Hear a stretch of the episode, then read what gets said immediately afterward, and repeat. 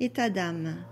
Orlando remonta la rue. Maintenant que le poème avait disparu, elle avait l'impression d'avoir comme un espace nu dans sa poitrine, là où elle avait coutume de le placer. Elle n'avait rien d'autre à faire que de réfléchir à ce qui pouvait lui plaire. Les chances extraordinaires qui s'offraient à la destinée humaine. Voilà qu'elle se trouvait dans Saint James Street, en femme mariée, une alliance au doigt, Là où jadis s'était trouvé un café, il y avait maintenant un restaurant. On était aux environs de trois heures et demie de l'après-midi, le soleil brillait, il y avait trois pigeons, un terrier bâtard, deux fiacres et une calèche. Qu'était-ce donc la vie?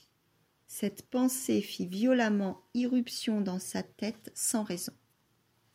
À moins que le vieux Green n'en ait été d'une manière ou d'une autre la cause et on pouvait considérer comme un commentaire, hostile ou favorable, selon la manière dont le lecteur choisit de l'envisager, sur ses relations avec son mari, qui était au Cap Horn, le fait qu'à chaque occasion où quelque chose faisait violemment irruption dans sa tête, elle allait droit au bureau du télégraphe le plus proche et lui envoyait un câble. Le hasard voulut qu'il s'en trouvât un tout près.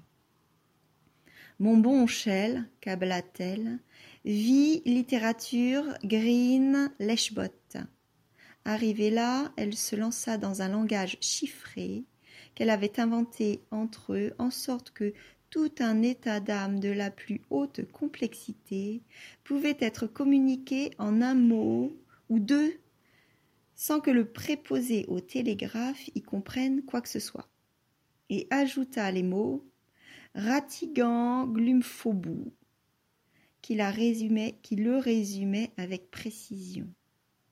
Car non seulement les événements de la matinée avaient produit une profonde impression sur elle, mais il ne peut avoir échappé à l'attention du lecteur qu'Orlando prenait de l'âge, ce qui ne signifie pas nécessairement s'améliorer. Et Ratigan Glumphobou décrivait un état d'âme très compliqué, que le lecteur, s'il met toute son intelligence à notre service, peut découvrir par lui-même.